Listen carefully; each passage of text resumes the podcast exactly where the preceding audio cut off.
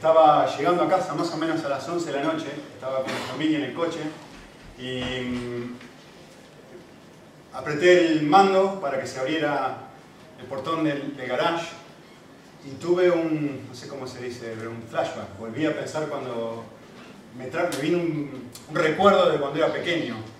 Y el recuerdo es, no puedo creer que en este momento no tenga miedo. Estoy, son, las do- son las 11 de la noche, es de noche, estoy abriendo el portón de mi casa y no tengo miedo.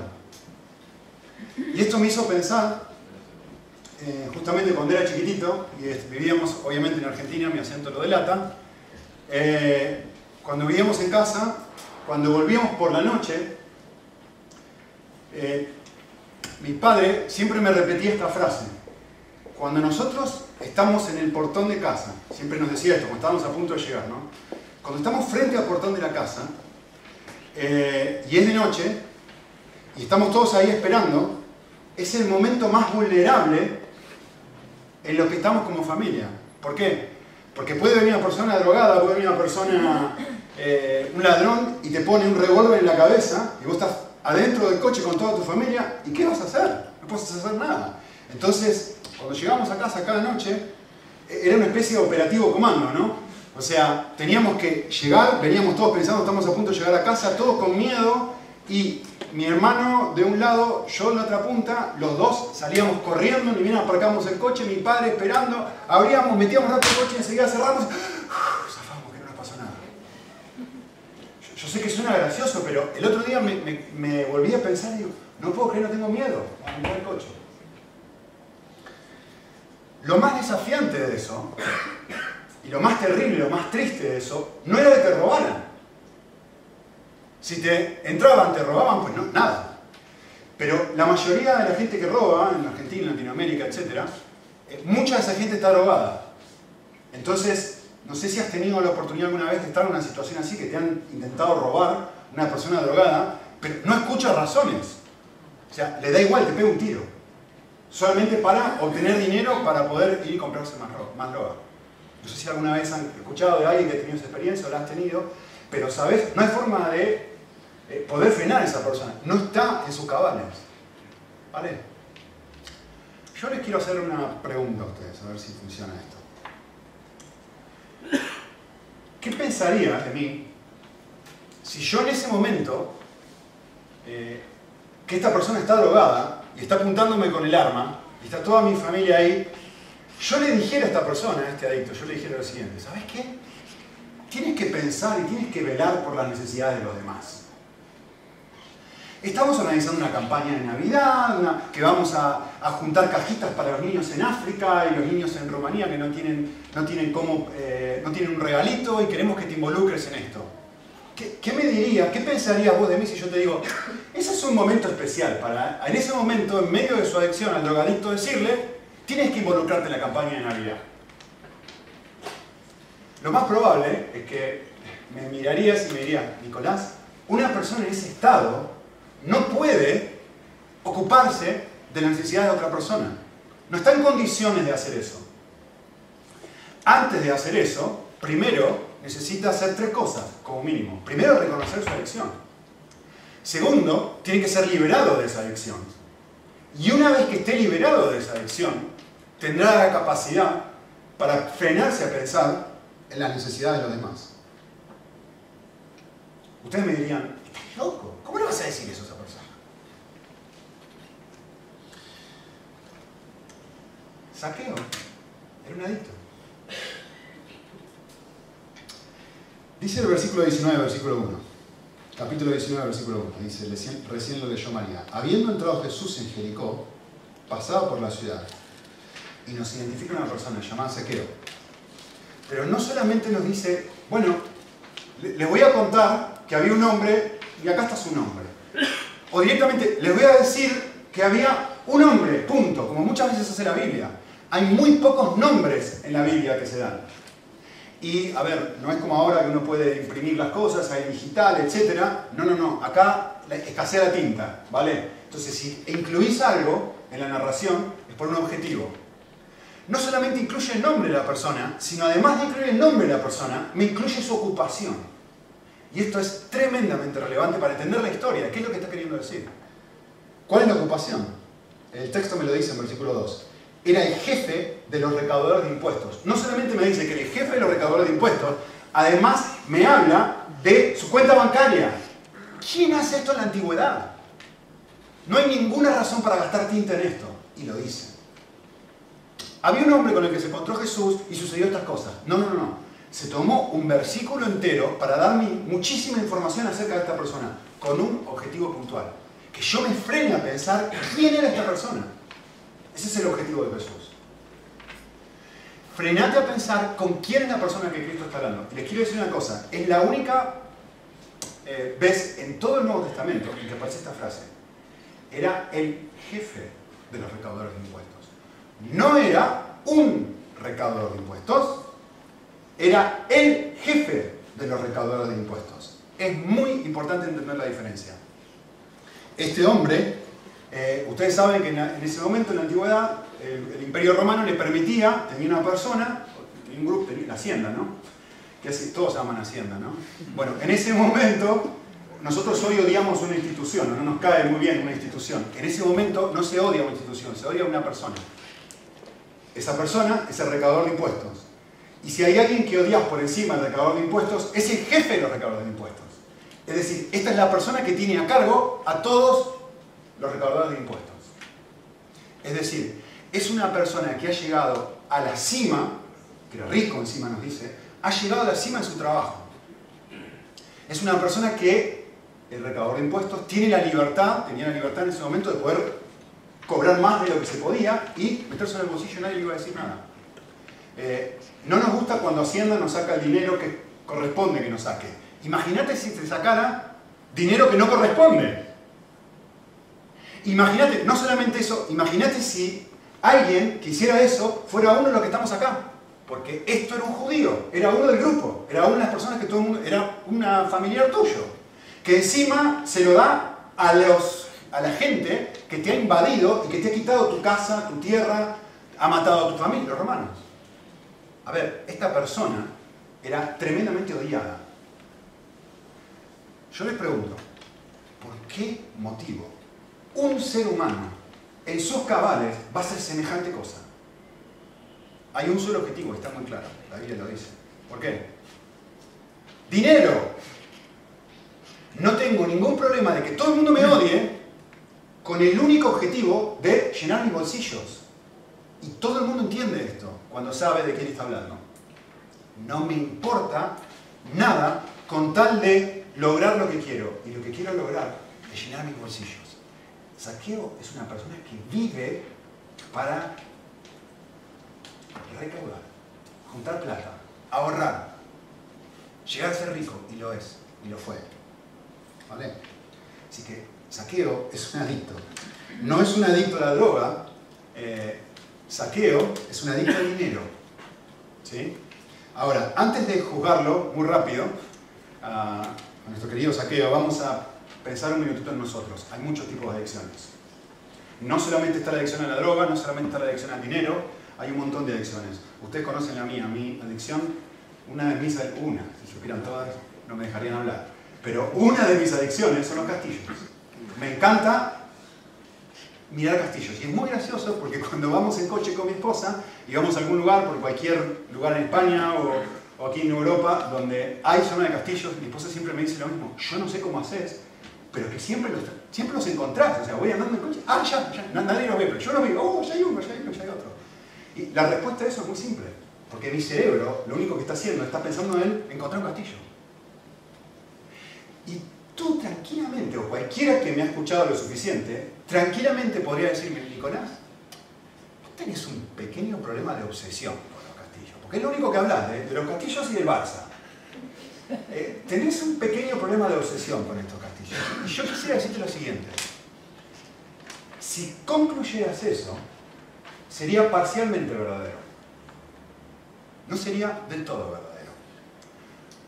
No es que tengo un problema de obsesión con los castillos. Mi problema es aún más profundo que eso. Mi problema es que soy obsesivo.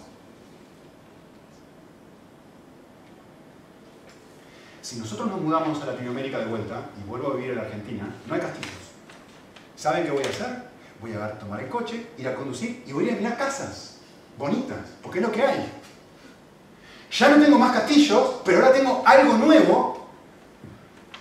El problema está aquí, no están los castillos. El problema está que este es el problema que tengo una adicción a algo. ¿Vale? El problema no son los castillos. A ver, algunas de ustedes, vamos a hablar, le pasa esto con la ropa. Y llega el tiempo de las rebajas y que voy a la rebaja, que voy, compro y que no puedo dejar de comprar. Y uno piensa, soy adicto a las rebajas, es que no puedo dejar de comprar ropa, no puedo dejar de comprar cosméticos, no puedo dejar de ir al gimnasio, no puedo dejar de llamar lo que quieras. Cuando lo que este pasaje y lo que la Biblia nos llama a pensar es, no, no, no, no, no, Frenate a pensar un momento. Tu problema y mi problema no es ni con los castillos, ni con las rebajas, ni con la ropa, ni con la belleza, ni con tu figura, ni con cuánto pesas, ni con... No tiene nada que ver con eso.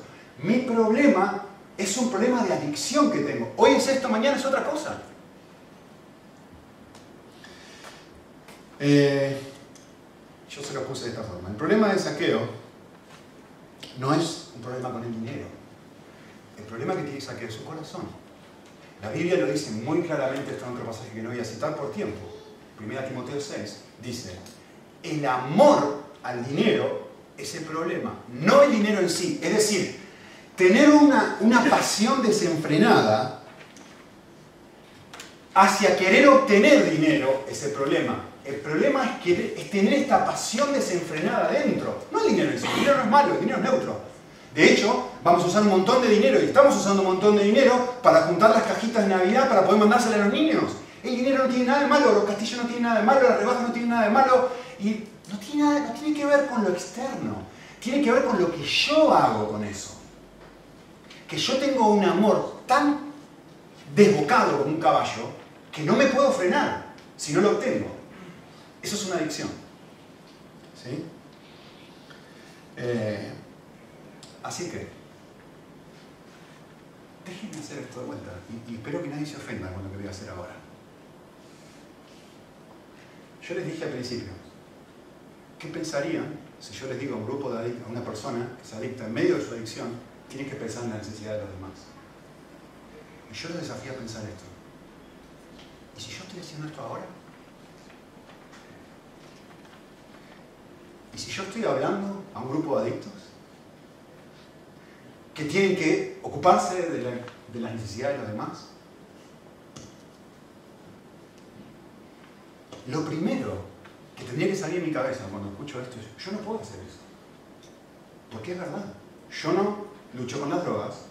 No, yo no lucho con lo que sea, los castillos. No, yo no lucho con las rebajas. Pero si realmente miro mi corazón, todavía me doy cuenta que estoy atado a un montón de cosas. Puede ser el sexo. ¿El sexo es malo? Por supuesto que no. El sexo es bueno y es creado por Dios. Pero estoy atado. Lo amo tanto que estoy dispuesto a hacer cualquier cosa para obtenerlo. O una amistad, o un noviazgo, o la ropa, o lo que sea. ¿Qué necesito para poder ocuparme de la necesidad de los demás? Ya lo sabes. Lo primero que necesito es reconocer mi adicción. Lo segundo que necesito es ser liberado de mi adicción. Y lo tercero que necesito es, recién cuando sea liberado de mi adicción, entonces voy a tener la capacidad para pensar en las necesidades de los demás. Ahora, antes de que me tiren piedras por haberles dicho adictos, estoy en el grupo, ¿eh? no, no digo, somos esto. Quiero mostrarles cómo Jesús describe Saqueo, y, después de que yo les muestre a ustedes cómo Jesús describe a Saqueo, entonces analicen si están o no están dentro del grupo de los adictos. Eh, al final de la narración, Jesús va a hacer una afirmación muy interesante en el versículo 10. Eh, Jesús va a decir cuál es el propósito por el cual vino esta tierra. Y va a utilizar a Saqueo como un paradigma de decir, bueno, esta es la razón por la cual yo vine al mundo. Y esta frase la va a repetir a lo largo de todo el Nuevo Testamento, así que no es una excepción. Si has leído la Biblia sabes que Jesús repite esto todo el tiempo. Así que, que no es un problema de saqueo, es un problema de todo el mundo. Y en versículo 10 Jesús dice esto. ¿Cuál es la razón por la cual Jesús vino a este planeta? Versículo 10. Porque el Hijo del Hombre vino a buscar y a salvar lo que se había perdido. Mi pregunta para que pensemos un momento es, ¿qué es estar perdido según Jesús en este pasaje? ¿Qué es estar perdido? Piénsenlo. Si escucharon la narración, si la han leído, yo sé que la han leído antes, ¿de quién está hablando? ¿Quién es el que está perdido en este contexto? No, respondan, son preguntas retóricas. Ya saben la respuesta, es muy fácil. Está hablando de saqueo. ¿No? Saqueo es el que está perdido. Él está en su casa, cuenta la historia y dice, bueno, ahora el Hijo del Hombre, quiero que sepan todo, esta es la razón para la cual viene. Para liberar a personas como él. Vale. Genial. ¿Quién es Saqueo? Es la pregunta del millón. Saqueo, les dije en versículo 2, es la persona que ha llegado a la cima en su vida empresarial. Es una persona a la que le va bien. Es una persona que tiene todo lo que quiere. Es rico. Sin embargo, sigan leyendo la narración. Miren el versículo 3. Trataba de ver a Jesús, pero no podía a causa de la multitud porque era de pequeña estatura. Y corriendo delante se subió un sicómoro para verle porque Jesús estaba a punto de pasar por allí. ¿Qué es una persona que está perdida según Jesús? Una persona que está perdida es una persona que tiene todo lo que quiere y aún así sigue vacío. Es una persona que tiene todo lo que una vez soñó, pero miren los saqueos, sigue buscando. Tratando, sale corriendo para intentar... A ver, los voy a poner en situación porque es muy importante entender esto. Una persona en, el, Oriente, en la antigüedad, un hombre maduro, nunca corre. Es una vergüenza correr. Y lo saben por la palabra del hijo pródigo, ¿se acuerdan? No? Que el padre salió corriendo. Eso es una vergüenza total hacer eso. Los niños hacen eso. Los adultos en el Medio Oriente no corren. Es un acto de humillación hacer eso. ¿Qué, nivel de desesperación tienes para hacer semejante cosa? Es lo que la gente está pensando, que este hombre sale corriendo, se adelanta a Jesús, no solamente eso, sino que hace se comporta como un niño, se sube un árbol. Un acto aún mayor de desesperación y de humillación, de que la persona más prominente entre los judíos, el jefe, el recaudador de impuestos, se sube a un árbol. ¿Qué nivel de qué estás buscando en el árbol? ¿Qué nivel de desesperación tiene que haber en su vida para hacer semejante cosa? Un hombre que lo tiene todo. Y Jesús dice, el Hijo del Hombre viene a buscar y a salvar a eso. A la persona que tiene el cuerpo que quiere y aún así dice, me falta algo. Al hombre que tiene el trabajo que quería tener y dice, todavía sigo vacío. A la, a la mujer que va a las rebajas, se compra la ropa, se la pone, se ve más o menos bien, y los dos días ya se le fue el entusiasmo. A la chica que se tiñe el pelo y se ve súper bonita y después dice, necesito ahora, tengo rojo y después lo quiero verde y después lo quiero azul, y sigue igual, aunque lo tenga. Al flaco que va a los castillos los mira y dice, uy, qué bonito, ya está, descorchamos, burbuja, en 10 minutos se pasó el entusiasmo. Sigue buscando, sigue vacío. Eh, esto es muy similar a lo que dijo David la semana pasada. Es la mujer samaritana. ¿Se acuerdan? Un marido, ah, el próximo me lo va a dar. Ah, el próximo me lo va a dar. Que me caso con otro que, ah, sí, sí, sí, sí. Que es la próxima ropa que me compro, que es el próximo castillo que miro, que es lo, es lo próximo. Y sigue igual. Esto es es una persona que ha obtenido todo lo que quiso y sigue buscando. Hay una frase que encontré y me pareció fantástica. Esta es una frase que, de Martín Lutero acerca de Alejandro Magno. Eh, y la frase me pareció tan, tan reveladora. Dice así, al final de su vida, Alejandro Magno lloró porque no había llegado a conquistar el mundo entero. Lo hice a propósito, le puse una foto ahí, por lo menos para que lo miren un segundo. A ver, este hombre conquistó Egipto, Siria, Grecia, Macedonia, Afganistán, eh, qué sé yo, Irak, Irán, Siria. En el mundo antiguo hasta ese momento ningún hombre había tenido un imperio tan grande. Sin embargo, lloró porque todavía no encontró lo que buscaba. Y es más, la frase no se termina ahí. La frase termina diciendo esto. Y aún también habría llorado porque había oído que además de este, habían otros mundos para conquistar. Aún si hubiera conquistado todo el mundo, todavía hubiera llorado porque había otros mundos para conquistar. ¿Qué está mostrando esto? Sigue buscando, sigue vacío, obtiene todo lo que quiere, conquista, es el emperador más grande de la antigüedad. Y sigue igual. Saqueo. Tiene todo lo que quiere, es el jefe de los recaudadores de impuestos, ha llegado al punto más grande, tiene dinero ahora para ir a rebajas, tiene dinero para comprarse el coche, tiene dinero para ir a vacaciones, tiene dinero para hacer lo que quiera, puede hacer, y sigue igual. Sigue igual. Eh, C.S. Lewis lo, lo, dice de esta forma, es fantástica la, la, la frase, dice así. Si miras atentamente en lo profundo de tu corazón, encontrarás que estás buscando algo que este mundo no te puede dar. Hay una enorme cantidad de cosas que te le ofrecen que nunca cumplen su promesa. Los anhelos que levantan un viaje, una pareja, un proyecto, son anhelos que ningún viaje, ninguna persona, ningún proyecto puede satisfacer. Ojo, no estoy hablando de lo que normalmente llamaríamos viajes o relaciones no exitosas. Estoy hablando de las mejores experiencias posibles. Hay algo a lo que nos aferramos en el primer momento que aparece nuestro anhelo que se desvanece cuando el anhelo se materializa, se transforma en realidad. La esposa podrá ser una gran esposa, como mi amiga. El paisaje podrá ser deslumbrante, como los castillos. Y el nuevo trabajo más apasionante. Pero eso, eso que pensábamos que iba a estar en el centro de la experiencia, siempre nos va. C.S. autor de la crónica de Narnia, por los que no lo conocen.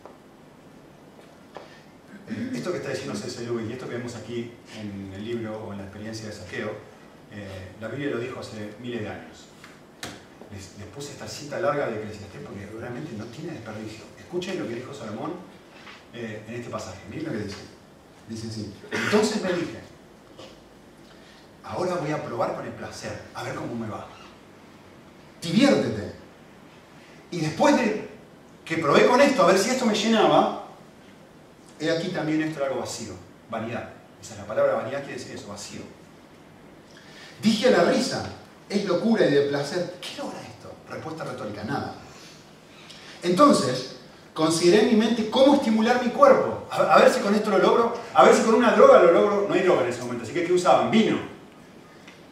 Cómo estimular mi cuerpo con vino, mientras mi mente me guiaba con sabiduría. Y cómo echar mano de la insensatez, hasta que pudiera ver qué hay de bueno bajo el cielo que los hijos de los hombres hacen en los contados días. Así que engrandecí mis obras, oh, me compré una casa aquí, otra allá, planté viñedos, me hice jardines, huertos, planté en ellos toda clase de árboles frutales, me hice tanques de agua para regar el bosque con árboles en pleno crecimiento, o sea, cambió la vista, ¿no? O sea, esto es precioso, no, no, podía vivir en un lugar más precioso que el que está describiendo. Compré esclavos, esclavas, tiene gente que lo sirva. Este hombre está en el, top de lo top, ¿no? Ahora tiene gente que lo está ayudando. Tuve esclavos nacidos en casa, tuve ganado, vacas, ovejas. Esto es un sinónimo de que la cuenta bancaria era muy grande. En la antigüedad se medía por la cantidad de ganado que tenías. Más que, esto es interesante también, dice, tuve tanto como saqueo. Más que todos los que me presidieron antes que yo. Reuní también para mí plata, oro y tesoro de los reyes y de las provincias. Ah, bueno, esto tampoco me llenaba. Así que, ¿qué dice? Bueno, voy a contratar una banda. A ver si yendo a ver esta banda de, de música, la cosa me calmo, tampoco. Cantores eh, y cantoras. Y todos los placeres de, bueno, posibles que hay. Bueno, esto tampoco, vamos a probar con el sexo ahora. Entonces me llené con cubinas, pero no con una, con todas posibles. De hecho, la Biblia habla de mí. No sé si será real o no, pero no sé cuántos días tendría, pobre hombre, para, para poder estar con esta gente. Y me engrandecí y superé a todos los que me precedieron. Y no solamente eso, también eh, adquirí sabiduría. Y todo, esto es fantástica la frase, y todo cuanto mis ojos deseaban, nada les negué, y ningún placer privé a mi corazón. Y finalmente, lo último, dice, llegué aquí, llegué a la conclusión, sigo vacío, estoy como saqueo. sigo exactamente en el mismo lugar que estaba antes. Así que yo creo que la Biblia es muy clara en cuanto, cuando hace un análisis de mi corazón, me dice esto. Siempre estoy deseando algo. Y la razón es porque Dios me diseñó con sed. No tengo un corazón que no desea cosas. Estoy constantemente deseando cosas. Y no está mal desear. Para nada. El problema no son mis deseos. El problema es la forma en la que satisfago mis deseos. Ese es el problema. De hecho, Jeremías lo dice así. Dice, hay un pasaje en Jeremías 2 que dice, hay dos males que ha hecho mi pueblo. A ver, ¿cuáles son los males? Lo va a describir. Abandonarme a mí. Fuentes de agua viva. Y has cavado cisternas, cisternas agrietadas que no pueden retener el agua. En esencia el pasaje está diciendo esto. El problema no es tu sed. El problema no es que tenés sed. El problema no es que tenés deseos. El problema es que estás buscando en la creación lo que solamente te puedo dar yo. El problema no es que quieras estar bonita, el problema no es que quieras sentirte importante, el problema no es que quieras sentirte amado y que para eso hagas todo lo que haces. Eso no es el problema. El problema es que lo estás buscando en el lugar equivocado. Y que lo que estás buscando en tu cuerpo, lo que estás buscando en los castillos, lo que estás buscando en las rebajas, lo que estás buscando en tu trabajo, lo que estás buscando en el dinero, saqueo, no te lo puede dar. Son cisternas agrietadas que no retienen el agua. Esto es el punto que tenemos que entender. Porque somos adictos, somos, no podemos no desear. Algo estamos deseando. De hecho, creo que se lo puse aquí. No hay un momento en donde yo me levanto durante el día y no deseo algo. Siempre estoy deseando cosas. ¿Sí? Así que es enormemente relevante, y por eso estoy pasando la mayor parte del tiempo aquí. Es tremendamente relevante entender de qué forma puntual yo estoy llenando mi corazón para darme cuenta que soy adicto. Les doy un ejemplo, miren. La otra vez me invitaron a... Ahí lo por ahí. Me invitaron a dar una charla con Cruz y les, puse este ejemplo. Les dije esto. Vamos a imaginar que seguimos con la campaña esta de los niños, de los niños y juntar dinero para los niños, ¿no? Y yo le digo a alguien, bueno, mirá, que estamos, queremos hacer estas cajitas y vos tenés que comprar unos, regalitos y meterlas acá adentro y después las vamos a mandar a los niños y la persona está, no lo dice, ¿no? Porque todos somos muy buenos y no decimos estas cosas, pero una chica está pensando esto, mire, no, que la verdad es que yo solamente cobro 800 euros al mes y pago tanto de alquiler y pago esto, pago, pago otro y no, me queda dinero para poder hacer eso. Y, es muy, piensa ella, es muy egoísta con su dinero Si nos quedamos ahí, decimos, esta chica es muy buena. Genial. Y ella va a decir, tengo que esforzarme y golpear mi cuerpo y dejar de decir, tengo que dejar de ser egoísta, tengo que dejar de ser egoísta, tengo que dar un poco de dinero para los, para los, para los pobrecitos, los niños de África. Si nosotros miramos y charlamos un poquito con esta chica, o simplemente le hacemos una pregunta y le decimos como a saqueo, vamos a ver un rato, ¿por qué te cuesta tanto eh, separar dinero para esto. Y nos vamos a encontrar que esta chica justamente utiliza los 100 euros extra que le quedan en las rebajas. Le queda muy poquito dinero, no mucho. Pero el poquito dinero que tiene, lo guarda, lo va acumulando los meses para ir a las rebajas. Y la pregunta es, bueno, ¿tiene una adicción con las rebajas? No, no, no, no. Vamos a seguir preguntando un poquito más. ¿Por qué va a las rebajas? Y de repente nos vamos dando cuenta y decimos, para, para, para un segundito. En realidad, va a las rebajas porque quiere estar bonita. Y quiere comprarse ropa nueva porque se siente gorda. Entonces, en las rebajas puede comprar una ropa que disimule su gordura. Y entonces nadie le va a decir, está fea. Miren, ¿cuál es el problema? ¿Que no quiere dar dinero a, a los niños? Eso es acá arriba. ¿Cuál es el problema real? es que está tan adicta a lo que las personas puedan pensar de ella, estoy, inventando todo esto, ¿no? Que hay un millón de opciones diferentes, perdón que hice las chicas, lo siento. Los varones somos iguales. Pero este fue el ejemplo que me vino a la cabeza. El problema es otro. El problema, pobrecita, que necesita, está tan desesperada por, porque alguien no le diga que está gorda, que lo único que puede hacer es que usa su dinero de esta forma. Cuando ella, de alguna forma, sea libre de esto, sea libre de su necesidad de que los demás no vean que mi pierna está un poco más grande, cuando ya sea libre, primero, cuando reconozca, ¿qué dijimos hoy? Al adicto.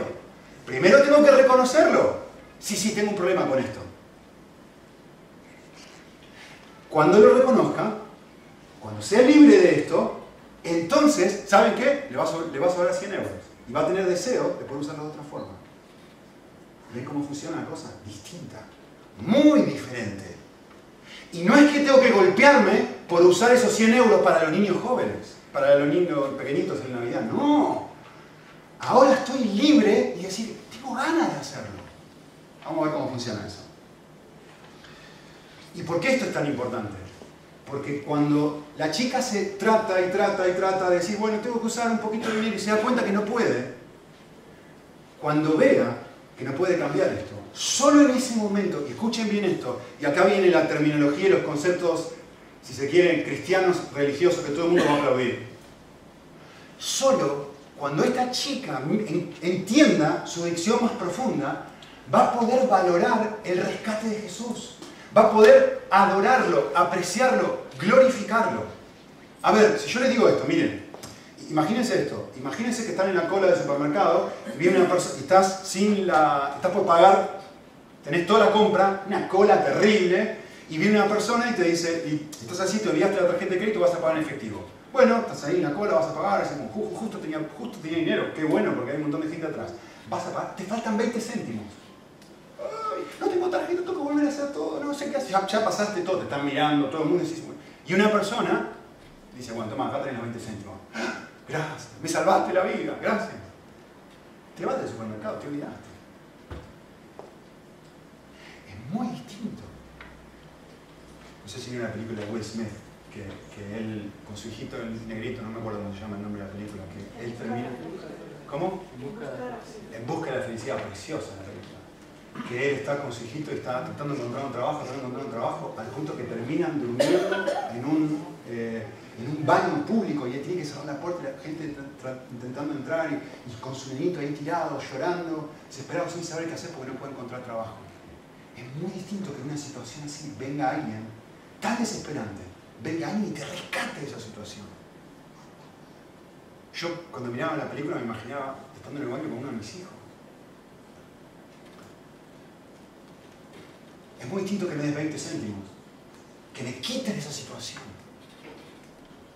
El valor que tiene entender, a ver, no es lo mismo que tenga una necesidad así pequeñita. Bueno, yo lucho con no darle a, los niños dinero de Navidad. Es muy distinto empezar a entender, no, no, para un segundo, es que soy un adicto.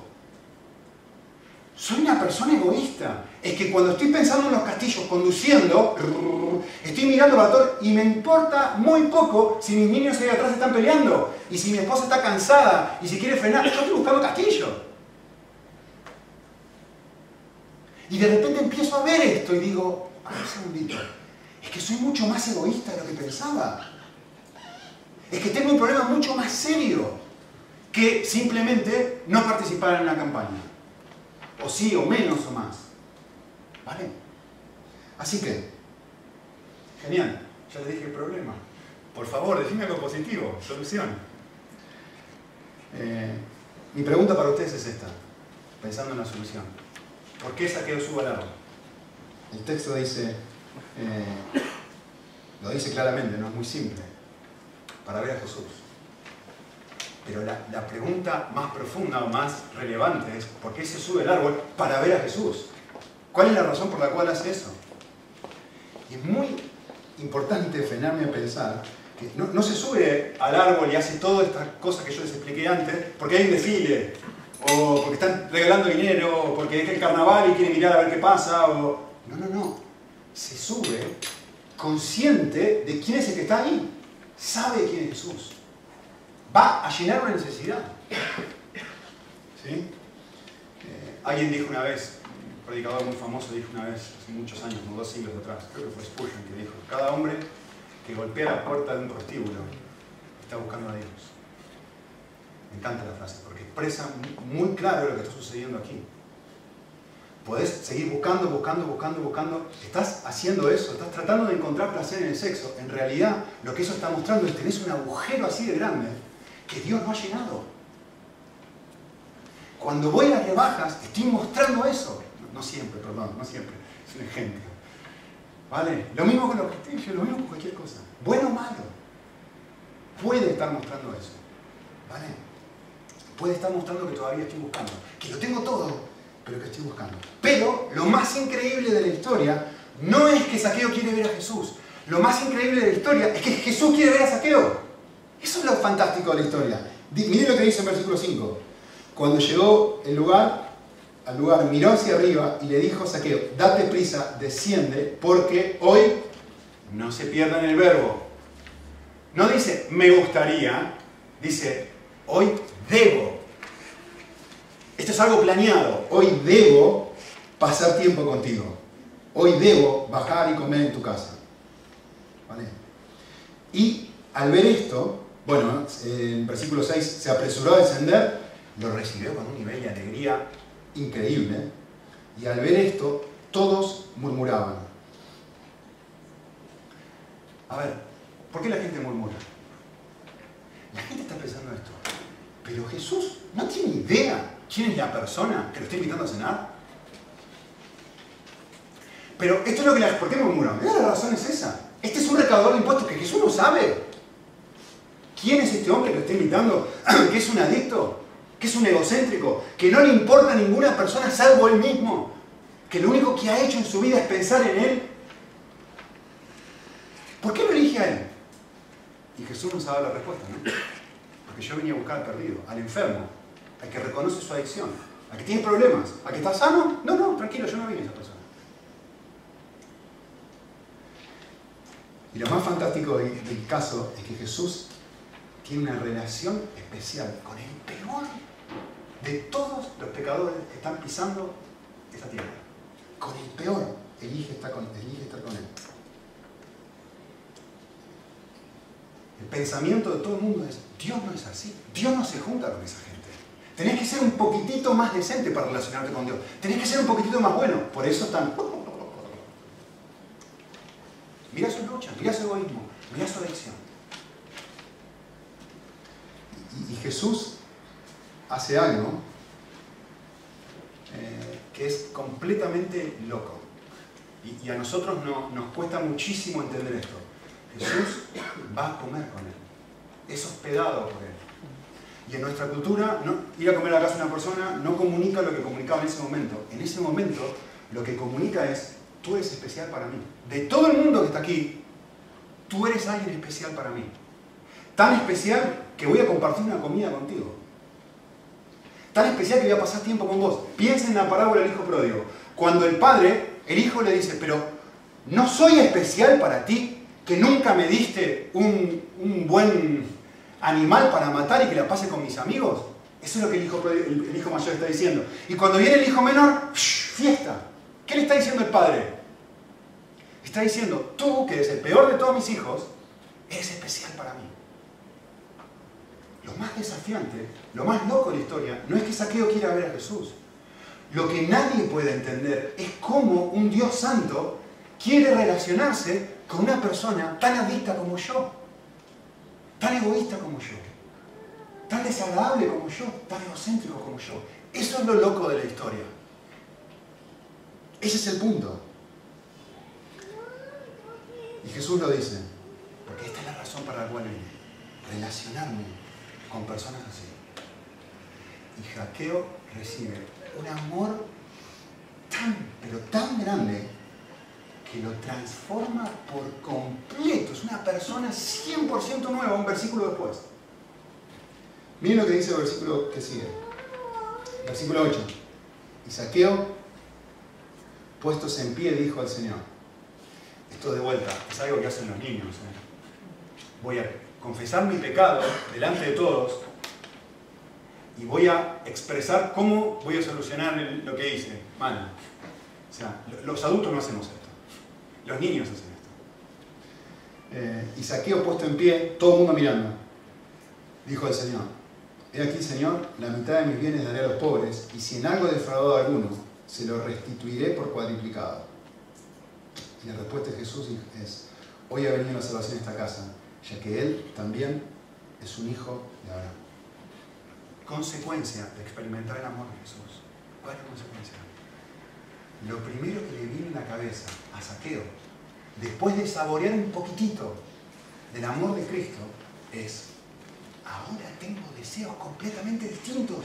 Ya no estoy pensando en las rebajas, ya no estoy pensando en el castillo, ya no estoy pensando en mi físico, ya no estoy pensando en las cosas que estaba pensando. Ahora estoy pensando en otra cosa, ahora estoy pensando en los pobres. Cambia todo, todo cambia. Lo, que hace saqueo es, y, no es que dice, ahora voy a hacer las cosas bien. No, no, no. Antes, no antes robaba, ¿no? Ahora voy a dejar robar. No, no se conforma con cumplir con la ley. Dice, no, la ley dice que, a ver, a Jorge le tocó cobrar 10, le voy a cobrar 10, a Rubén le tocó cobrar 20, le tocó cobrar 20. No se conforma con simplemente eso. Se para delante de todo el mundo y dice, ahora voy a hacer cosas que la ley no dice.